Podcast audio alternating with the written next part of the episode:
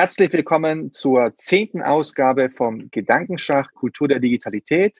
Heute haben wir einen Gast aus Österreich da, Olivera Stajic. Sie ist Journalistin, hat das Ressort Edition Zukunft vor kurzem übernommen. Ähm, äh, Philipp und ich werden mit euch hier äh, heute mit ihr über Journalismus im Wandel sprechen. Aber am besten stellst du dich äh, erstmal Leuten vor, vielleicht die dich nicht aus äh, Netz kennen sollten äh, oder vielleicht auch von den Kolumnen, die du schreibst. Okay, hallo. Gratuliere zum Jubiläum zunächst einmal. ähm, also, du hast, hast mich schon vorgestellt und es fast richtig ausgesprochen. Nein, Spaß. Olivera Stajc äh, ist mein Name. Ich arbeite bei der österreichischen Tageszeitung Der Standard. Da arbeite ich seit ungefähr zehn Jahren. Journalistin bin ich seit etwas länger, seit 14 Jahren circa und habe am Anfang tatsächlich was so Technologiethemen geschrieben, was mir überhaupt nicht gefallen hat. Ähm, habe dann für ein Migrantenmagazin geschrieben und bin dann 2009 äh, beim Standard gelandet, wo ich so eine Redaktion geleitet habe, die sich ähm, zur Aufgabe gemacht hatte, mehr Journalisten mit Migrationshintergrund in die sogenannten Mainstream-Medien zu holen.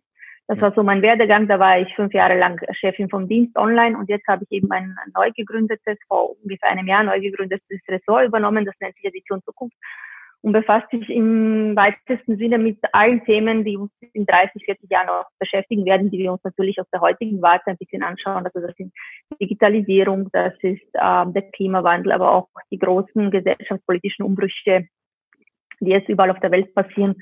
Also ich, mich interessieren vor allem, wie verändern sich persönliche Beziehungen, wie verändert sich die Demokratie gerade, äh, was machen die Maschinen mit uns, was machen wir mit ihnen, solche Themen. Also schlussendlich bin ich fast wieder bei der Technologie gelandet, aber ein bisschen, aber ein bisschen mehr vermischt mit dem gesellschaftspolitischen. Und ich schreibe eine Kolumne. Genau, ich schreibe eine Kolumne, die nennt sich Gemischt. Und äh, da schreibe ich äh, über die Migrationsgesellschaft, über Multikulti und äh, schimpfe eigentlich über Österreich. Und in der letzten Kolumne, da werde sogar ich genannt, ja? das, das ist mir erst später aufgefallen. Wahrscheinlich habe ich kurz an sich gedacht. Genau, ich habe darüber geschrieben, dass es in Österreich keine mediale Normalität gibt. Also wenn wir von Migranten reden, dann nur, wenn sie gerade ein Problem machen oder wenn sie jemanden schießt, aber nicht darüber, wenn die Familie Mihailovic zum Beispiel ihre Wohnung renovieren würde, dann kommt sie ganz normal in einer Service-Sendung vor, wo du erzählst, wie, wie furchtbar teuer die Handwerker sind. Und mir ist dieser Nachname, glaube ich, eingefallen, weil ich an unser, unsere Aufnahme hier gedacht habe. Deswegen. Hat sich, ja. du hast jetzt ähm, die Diversität in den Redaktionen angesprochen und ja. vielleicht können wir gleich da beginnen. Äh, hat sich denn so in den letzten zehn Jahren aus deiner Sicht da etwas verändert, verbessert oder wenn wir dann auch über die Zukunft nachdenken, was müsste sich so in den nächsten zehn Jahren ändern? Was, was wären deine Wünsche oder deine Forderungen ähm, in Bezug auf Diversität in Redaktion mhm. im Journalismus? Ähm, also in den letzten zehn Jahren hat sich sehr wohl was geändert. Also ähm, sowohl in Deutschland als auch, also ich kann nur über den deutschsprachigen Raum reden, weil ich, ich finde, diese drei Länder sind relativ gut vergleichbar. Wenn man über sie schaut, hat man erstens eine ganz andere gesellschaftliche Zusammensetzung. Also wir reden hier über den deutschsprachigen Raum und natürlich auch vor allem in Österreich, wo ich mich auskenne. Es hat sich ein bisschen was geändert, wenn man an die soziale und ethische, äh, ethnische Durchmischung in den Redaktionen denkt, glaube ich. Also noch immer nicht so, dass man sagt, es herrscht irgendwie volle mediale Integration und Partizipation, aber es gibt immer mehr Leute im Fernsehen oder so, wie bei uns in Zeitungen, die einen anderen Namen tragen, die vielleicht äh, ein bisschen anders ausschauen als der Durchschnittsösterreicher. Und vor allem sind die Redaktionen jünger geworden und weiblicher und das hat was damit zu tun, leider Gottes, dass der Job ähm, immer schlechter bezahlt wird. Mhm. Und immer dort, also wenn eine Branche sich insofern ändert, dass die Arbeitsbedingungen schlechter werden und die Jobs äh, schlechter bezahlt werden, dann wird sie auch diverser.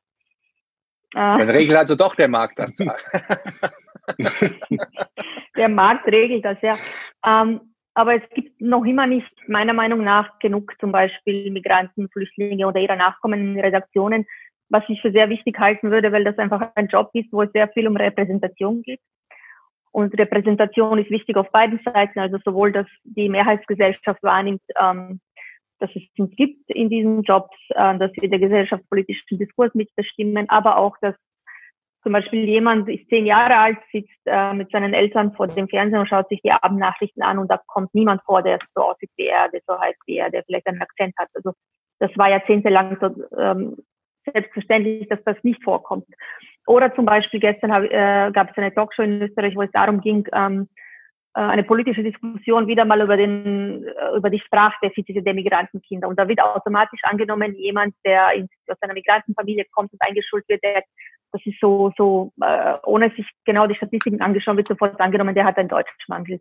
Also da herrscht tatsächlich in den Redaktionen zu wenig Sensibilität das muss nicht immer unbedingt was damit haben äh, zu tun haben dass dass äh, jemand äh, der aus einer Migrantenfamilie kommt über diese Themen schreiben kann und muss aber es fehlt auch ein bisschen so die, die, die normale Sicht auf diese Dinge. Und das, das würde ich sagen, das ändert sich langsam, natürlich viel zu langsam, wenn man überlegt, seit wann Deutschland, Schweiz und Österreich eigentlich Einwanderungsgesellschaften sind, ja spätestens seit, seit, den, seit Mitte der 60er Jahre, als sie sich in großer Menge ähm, Gastarbeiter geholt haben. Spätestens seit damals wäre es eigentlich ähm, an der Zeit gewesen, darüber nachzudenken, wie man sie auch äh, in den Medien integrieren kann, sowohl als auch äh, sowohl als Objekt der Berichterstattung als natürlich auch als Akteure. Ja. Ein lustiger Nebeneffekt ist, dass wir tatsächlich heute so aufgestellt sind mit Deutschland, Österreich und Schweiz. Muss man ja. tatsächlich nochmal nebenbei erwähnen. Ähm, du, hast, du, hast, jetzt schon gesagt, dass, dass äh, der Markt regelt im Prinzip ja die Diversität. Das heißt, man muss nur einfach einen Job schlecht genug bezahlen, dann wird er divers besetzt. Ähm, Zumindest wenn es um Frauen geht. Bei Migranten genau. ist es etwas anders. Also die, die, Migranten wollen ja, also die zweite Generation will ja den sozialen Aufstieg. Ja, und genau. da ist Journalist zu sein oder Lehrer zu sein vielleicht nicht das Naheliegendste. Ja, dann macht man einen wirtschaftlichen Beruf, dann wird man Manager oder man wird Chemiker oder was auch immer so gerade der Job ist. Also das, das wünschen sich ja auch die, die Eltern für ihre Kinder. Also keiner wünscht sich, dass der so einen komischen Job macht, wo man nicht mal weiß, was er genau tut oder wo er schlecht verdient.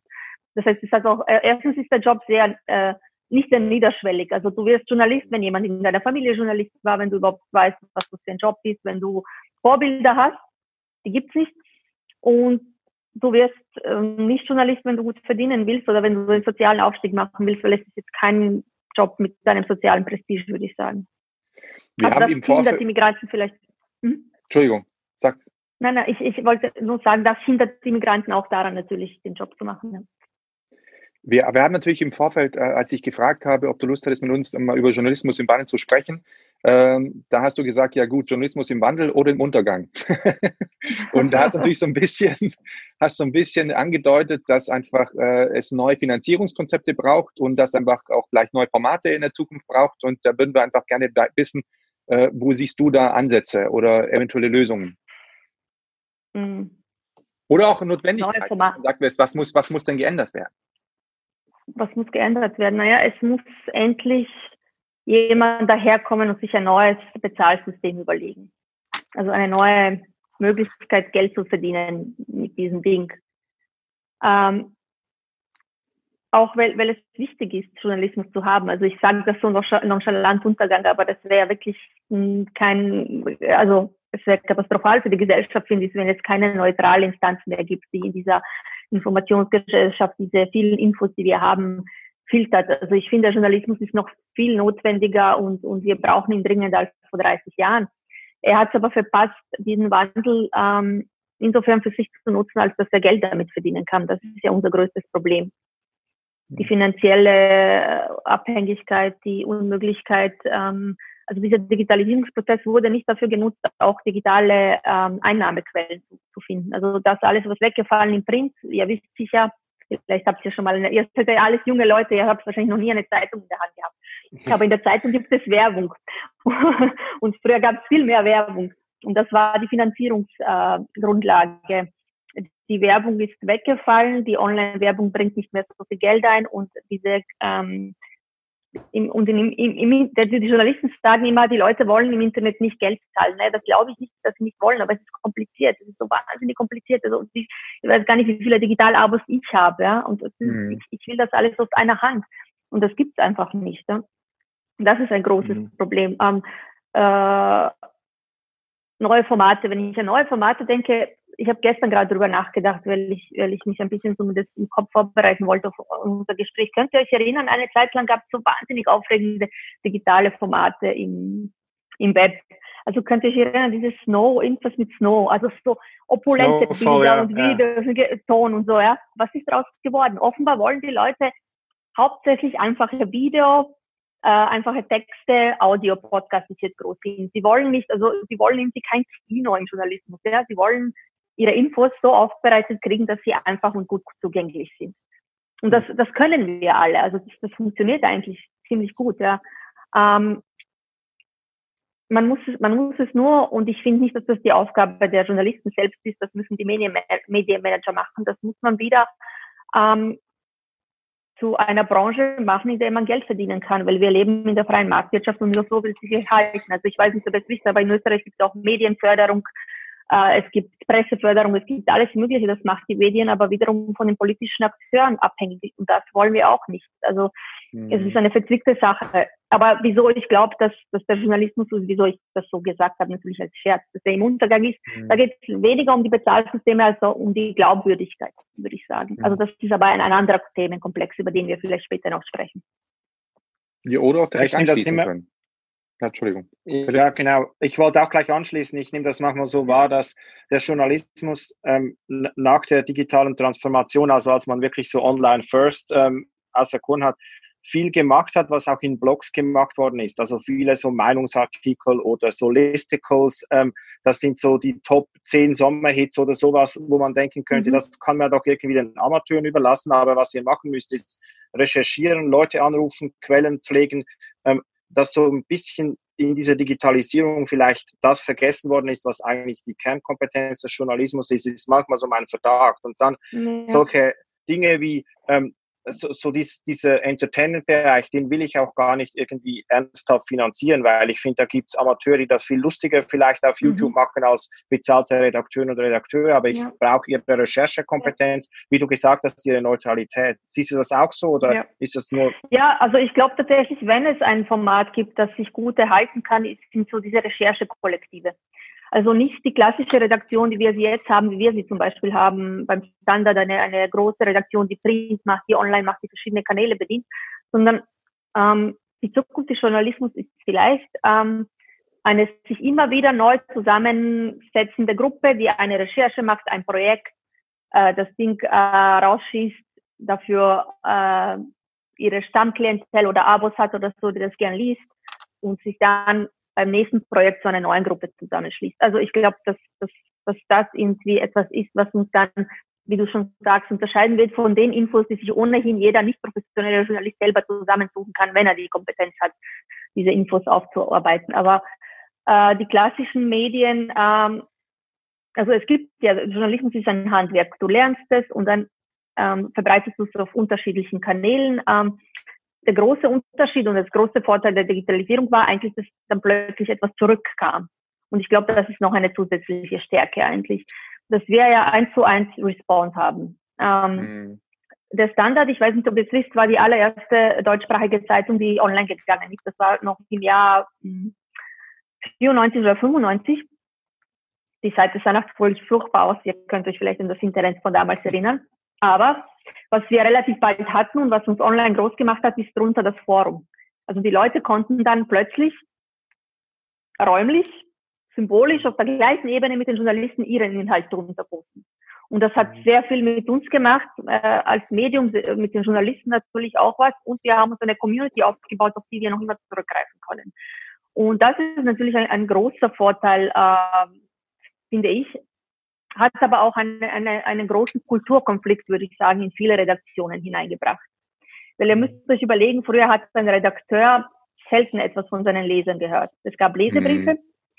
die, die bekam die Le äh, Leserpflegeabteilung, keine Ahnung, wie die damals hieß, oder so, der Lesebeauftragte, der hat sie fortsortiert, hat sich überlegt, was er bringt. Und das wurde dann, dann wieder veröffentlicht, hinten auf der letzten Seite oder vorletzten Seite der Zeitung, das war's.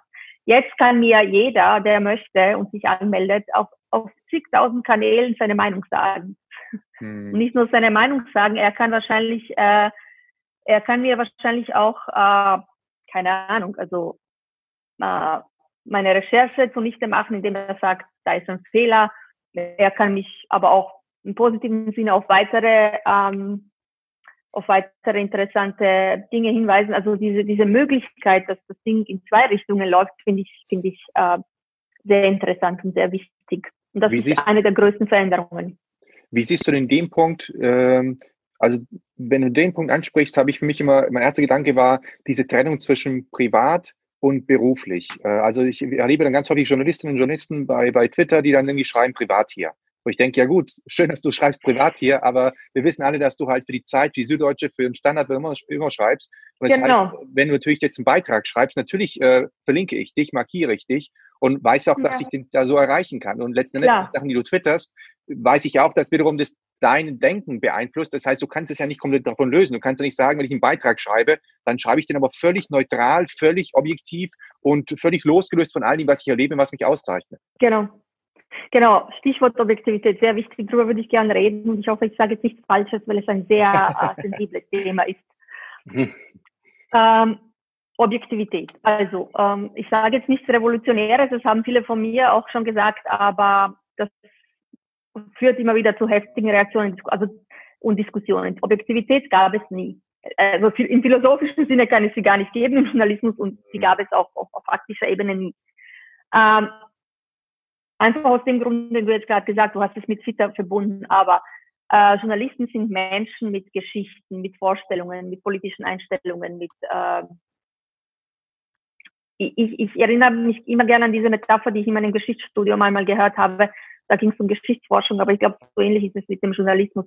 Äh, du recherchierst eine Geschichte und wirfst in die Dunkelheit ein Schlaglicht hinein und du siehst das. Der Journalist versucht dann noch von allen Seiten ein bisschen zu beleuchten, aber trotzdem ist da das große Dunkle noch. Dass, dass er aus seiner Perspektive als, als Mann, als, mm, als Weißer, als was auch immer, ja, als Bürgerlicher, als Arbeiterkind und so weiter, wie er hat.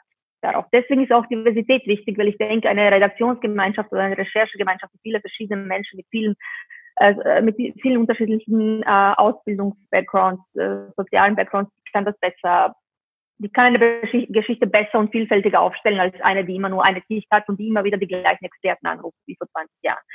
So, das heißt, diese Objektivität, das lügen sich die alten Redakteure gehen vor und sagen, ja, wir waren früher viel objektiv. Nein, man hat nur, man, man, man ihr wart nur weniger sichtbar. Ja? Bei mir weiß so ziemlich jeder, also jeder, der mir auf Twitter folgt, weiß, äh, was ich gerne esse, irgendwie wie meine Kinder äh, aufwachsen und also sehr viel über mich. Und ich glaube, das ist, das macht mich angreifbar, es macht mich aber auch ziemlich transparent. Mhm. Und Transparenz ist, glaube ich, das viel wichtigere, das viel modernere, das viel zukunftsweisendere Schlagwort, wenn es um Journalismus geht, als um Objektivität, die es nie gab und wir, die wir uns immer vorgelogen haben. Transparenz mhm. ist wichtig und äh, Transparenz macht dich auch ähm, macht dich auch viel weniger angreifbar für all diese Fake News Schreier, finde ich. Ja? Mhm. Weil ähm, ich werde nie eine Geschichte schreiben können, äh, also einen Meinungsartikel sowieso nicht, aber auch kein, keinen Bericht schreiben können, der alle alles beleuchtet, der jeden einzelnen Punkt, den vielleicht jemand kritisieren kann, aufgreift und so weiter. Das, das wird nicht möglich sein. Aber ich werde jederzeit meinem Leser nachvollziehbar machen können, wieso ich die Geschichte so erzähle, was ich vielleicht weglassen muss, was drin vorkommt und was ich noch gerne erzählt hätte, aber aus dem und dem Grund nicht gemacht habe. Also ich glaube, wenn wir uns etwas transparenter machen, das heißt aber auch angreifbarer, weil wir viel von uns, von unserem Arbeitsprozessen, vom Workflow und so weiter bekannt geben, ähm, wenn wir all das machen, bieten wir besseren Journalismus und Journalismus auf sogenannter Augenhöhe ähm, und lügen uns nicht vor, dass wir objektiv sein können, weil unsere Leser sind ja auch nicht. Also mhm. ja. Ich, ich habe da noch zwei Anschlussfragen oder die eine hat vielleicht auch noch Dejan. Ähm, das ähm, was, was bei dieser Objektivität manchmal so als Methode eingesetzt wird, ist, dass man sagt, ja, man hat vielleicht eine extreme Position oder man hat ein Thema und jetzt muss man das von zwei Seiten her noch beleuchten. Und ja. so, dass die absurde Situation jetzt letzte Woche, dass wirklich Rassisten in Sendungen eingeladen worden sind, weil man Black Lives Matter noch von einer anderen Seite beleuchten musste, als von der Seite her, dass, dass schwarze Menschen jetzt einfach ein würdiges Leben haben sollten in, mhm. in allen Gesellschaften. Ähm, das ähm, scheint mir aber auch bei anderen Themen manchmal so, dass man so die Bühne schafft für sehr absurde Positionen, die es aber gibt und dann Menschen irgendwie groß macht und bekannt macht, die eigentlich gar nicht gehört werden sollten, einfach weil man sagen möchte, wir sehen auch noch die andere Seite zu diesem Thema. Ähm, genau. Gibt, ja, mhm. jetzt lasse ich dich reden, ja, Entschuldigung. Nein, nein, stell die Frage, also ich, ich ja, ich wollte fragen, kann man das irgendwie vermeiden? Also gibt es da so redaktionelle Techniken, um zu sagen, wir, ich würde jetzt sagen, es ist wie eine Neutralitätsfalle. Also wir möchten möglichst neutral dastehen, deshalb lassen wir jetzt mhm. beide Seiten was sagen. Und dann kann ich sagen, okay, die von der linken Seite kritisieren mich, die von der rechten Seite, ich muss also irgendwie neutral sein. Dabei ist das ja. Thema schon von Anfang an nicht, also das müsste man gar nicht so neutral angehen oder da, man, man weil es nicht zum Diskurs steht. Also es, es, es steht nicht ja. zum Diskurs, genauso als, als es darum ging, diesem Menschen im Meer ertrinken lassen, ja oder nein. Es steht nicht zum Diskurs. Und genauso kann es nicht ja. zum Diskurs stehen, dass das Menschen irgendwie ermordet werden. Und das ist ja der springende Punkt. Ja. Das stimmt. Also äh, erstens äh, nervt mich dieses von both sides, weil es gibt nicht nur zwei Seiten. Es gibt bei jedem Thema, wie wir wissen, mehr als zwei Seiten. Außer, und da kommen wir jetzt zu dem, was aktuell passiert, ähm, außer wir kommen zu diesen wirklich äh, grundlegenden Fragen unserer Zivilisation und das sind die Menschenrechte. Okay, die wird wohl niemand in Frage stellen, außer wirklich die extremen Rechten oder wer auch immer, der sich da hinstellt und sagt, ähm, die haben gar kein Recht hier zu leben oder noch weiter deswegen gar kein Recht zu leben. Okay, bei dieser Sache gibt es, glaube ich, in, bei den wenigsten Redakteuren beide Seiten oder bei den wenigsten Journalisten oder den Medienmachern. Also niemand wird alle Ernstes sagen, lassen wir den doch reden und drüber äh, fabulieren, ob es vielleicht auch nicht okay ist, die Schwarzen äh, äh, mit großem S jetzt äh, hinzumetzeln. Ne? Mhm. Und die Falle, der viele liberale Medien meiner Meinung nach äh, aufsitzen oder aufgesessen sind in der Vergangenheit, ich glaube nicht, dass sich das ändern wird, wie die Zeit oder die New York Times oder auch bei uns, wo es ja eine Tradition gibt seit den 80ern, dass man sagt, wir sind liberal und wir zeigen alle Facetten der Gesellschaft und so weiter. Nur, das wurde zu einer Zeit gemacht, als die Gesellschaft, ähm, wie man so schön sagt, nicht so polarisiert war. Ähm, als es vollkommen okay war, äh, dass die Minderheiten geschwiegen haben, dass die Frauen nicht viel zu sagen hatten und wenn sie was zu sagen hatten, da hatten sie sich gefälligst so zu benehmen wie die Männer und so weiter. Das heißt, es war eine Zeit, als nicht so grundlegende Fragen, also es war langweilig harmonisch, Entschuldigung, ja, so grundlegende Fra mhm. Fragen wurden gar nicht so, so, so, so hart diskutiert. Und jetzt kommen wir wirklich zu den harten Fakten. Okay, äh, Rassismus ist, das hast du richtig gesagt, das steht doch gar nicht zur Debatte, das kann nicht zur Debatte stehen, wenn wir wirklich äh, unsere Werte, die wir uns ja jeden Tag vorbeten, äh, hochhalten wollen. Ich meine, du kannst nicht jemanden einladen, einen Nazi einladen, der dir erzählt, ob die mhm. Rassenlehre vielleicht doch nicht stimmt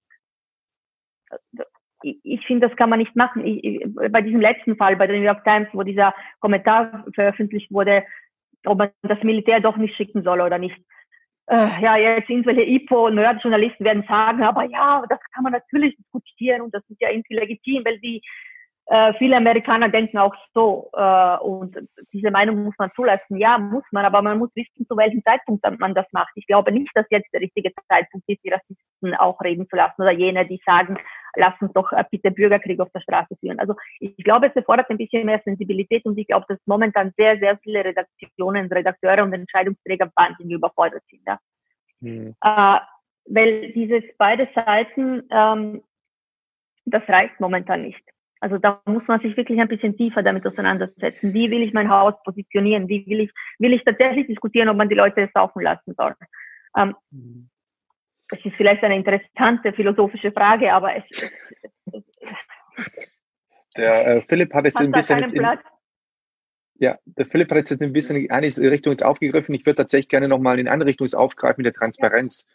Und zwar, ähm, du hast gesagt, natürlich macht das Netz einfach gewisse Mechanismen transparenter, auch gewisse Arbeitsweisen. Also zum Beispiel lebe ja. ich einfach, dass jetzt Menschen, die von, von Leuten angefragt werden für Interviews, für Zeitungsbeiträge, äh, darüber sprechen und so man einfach Gemeinsamkeiten und, und, und Schema auch erkennen kann oder Schemata erkennen kann. Und ähm, also ein Punkt ist, als ich diese Rezo-Video gesehen habe, wo er die Zerstörung der Presse äh, äh, erklärt hat, da habe ich an einer Stelle, musste ich ganz heftig nicken. Und da hat er ihm gesagt, jeder von uns hat mal erlebt, dass über ein äh, über einen Bereich gesprochen wird, wo man sich auskennt und dann denkt, oh, das ist aber eigentlich nicht gut, was da jetzt so drin steht. Und eigentlich ist es nicht gut mhm. recherchiert, nicht gut ausgearbeitet. Und dann mhm. musste ich wieder zurückdenken an, an die Anfragen, die ich bekomme, wo ich immer das Gefühl habe, eigentlich ist, ist die Story schon gesetzt und jetzt bin ich einfach nur das Männchen, was die Story ausfüllen soll, weil ich halt für eine gewisse Position mhm. stehe. Und wenn ich aber dann meine mhm. Position vertrete, höre ich dann ganz häufig, hm, das ist aber jetzt ein bisschen differenziert. Eigentlich hätten wir gerne klare ja. Position. Äh, wir hätten es gerne nur polarisierender. Und da ist für mich immer die Frage immer jetzt vor allem nach im Zuge dieses Wandels, dieser Transformation und jetzt mit so, mit so einem Drosten und jetzt, wo man im Themenbereich Virologie zum Beispiel einfach jetzt nochmal anders kommuniziert hat, ob so diese Differenzierung, ob man es irgendwie schaffen könnte, dass die Differenzierung einfach so einen Einzug hält und vielleicht nicht einfach eine Qualität bekommt, die sie vielleicht aktuell oder früher nicht bekommen hat, weil man gesagt hat, Differenzierung mhm. wollen die Leute nicht. Ja, ich glaube nicht, dass die Leute die Differenzierung nicht wollen. Ich glaube, die Medien haben ihre Zuhörerschaft, Leser und so weiter so erzogen, dass sie immer ähm, diese sensationsheischenden, polarisierten, pointierten, vereinfachten ähm, äh, Zugangsweisen wollen oder glauben zu wollen. Die Welt ist wahnsinnig komplex und ich kann dir jetzt erzählen und ich verstehe ähm, aus deiner Warte, weil ich auch oft Anfragen bekomme quasi ähm, als, als ähm, Expertin und nicht als Journalistin, wo ich das Gefühl habe, okay, äh, der weiß schon, was er von mir hören will und, und irgendwann aber werde ich es auch sagen und dann ist das das Zitat und so weiter. Und hier stoßen zwei interessante Veränderungen in der Gesellschaft aufeinander. Andererseits haben wir eben, werden immer komplexer und die Informationen werden immer vielfältiger, präsenter und für jeden zugänglich. Andererseits haben die, wir auf der Seite der, der Handarbeiter quasi, der, der Journalisten immer weniger Zeit.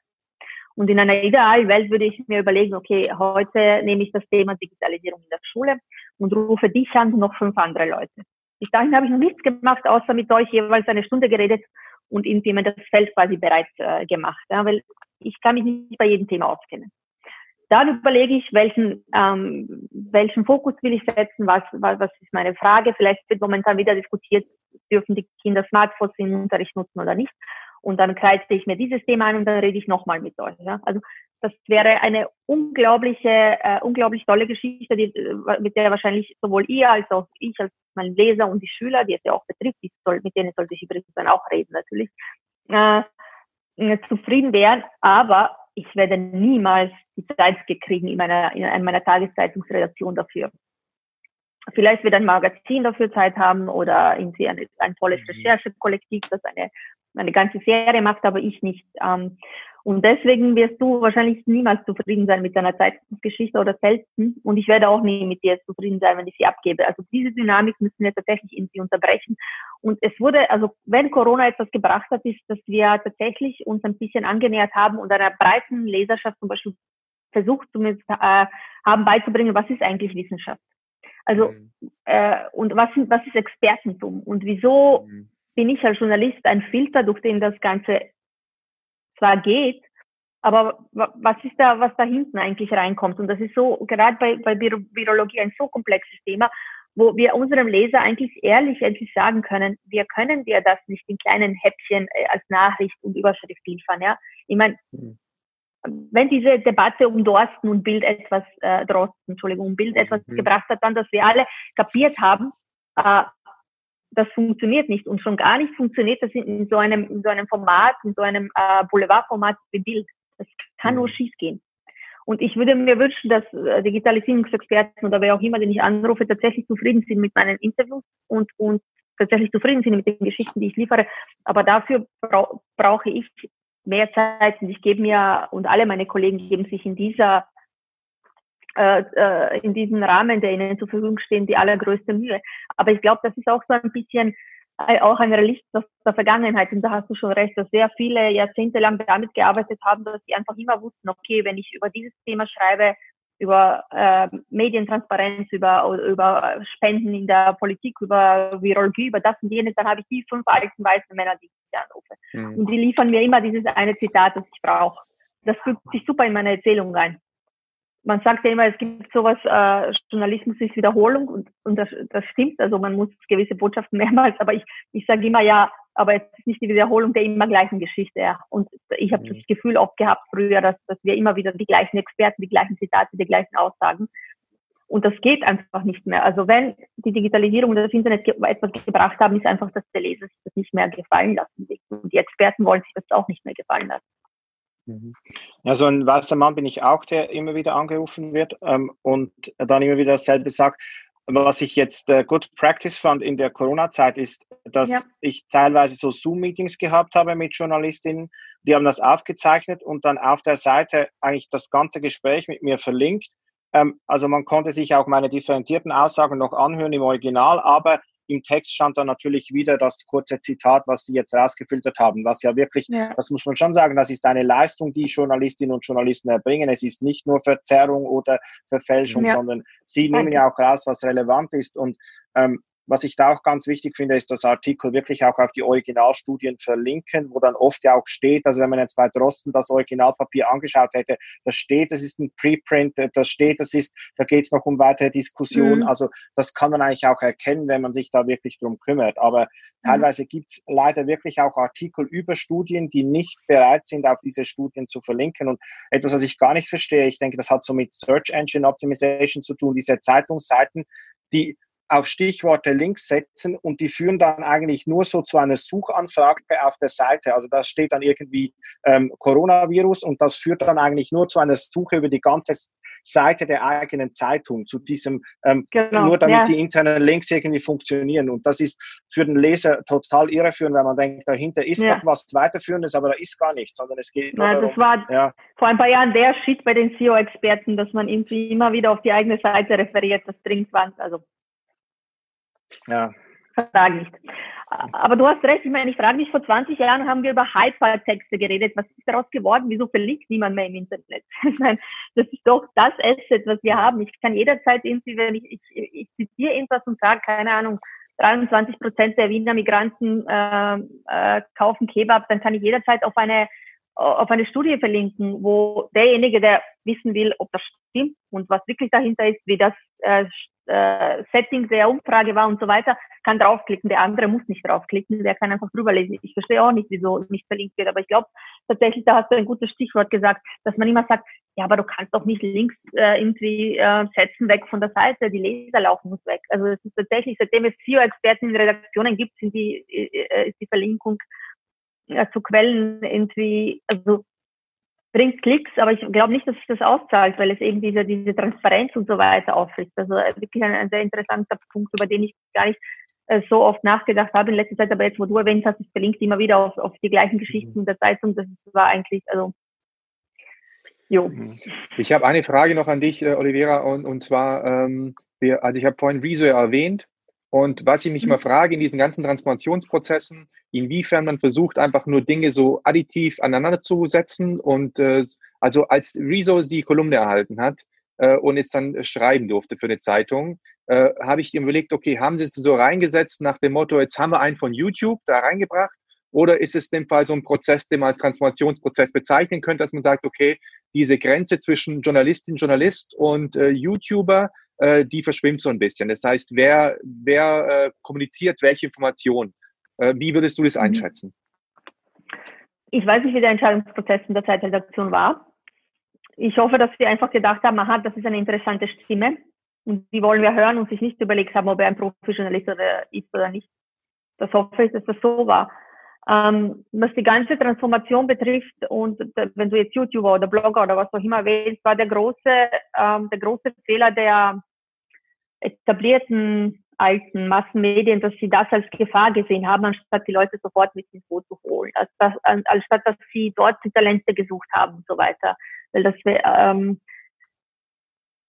äh, es war immer so ein, so ein Ding, okay, ihr macht da irgendwas Unprofessionelles und wir sind die Profis und so weiter. Und anstatt da ein Synergien zu suchen, na, das sind Leute, die sich mit den Tools super auskennen. Wir kennen das Handwerk. Man hätte das schon von Anfang an eigentlich, ohne sich gegenseitig aufzufressen und ständig anzufeinden, ähm, lösen können, hat man aber nicht. Und das hat auch was damit zu tun, dass diese Digitalisierung eine interessante Sache mh, gebracht hat, und zwar richtige Kulturkriege innerhalb der Redaktionen.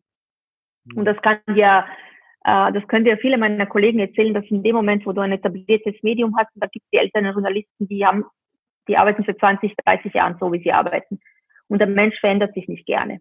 Die wollen keinen neuen Workflow. Die wollen nicht, dass ihnen irgendwelche Jungen mit bunten Haaren erzählen, wie der, wie der Hase eigentlich läuft. Ja, die wollen, die wollen ihr Ding machen. Ne?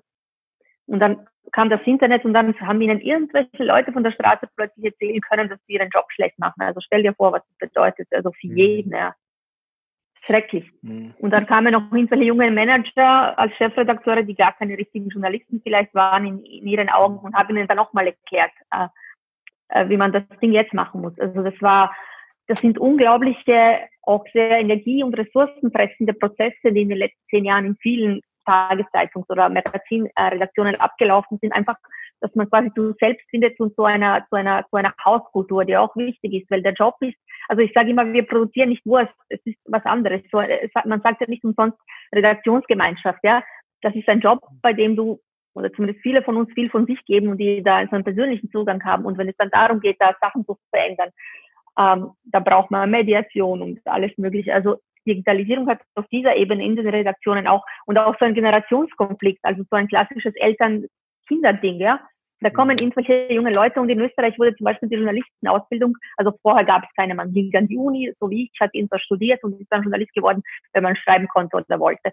Seit einigen Jahren gibt es in Österreich Journalismusschulen und Journalismusfachhochschulen. Das heißt, nach der Matur, also nach dem Abitur, gehen die Leute vier Jahre lang auf eine Fachhochschule, es ist sehr verschult, das System und kommen dann mit 22 als fertige Journalisten raus.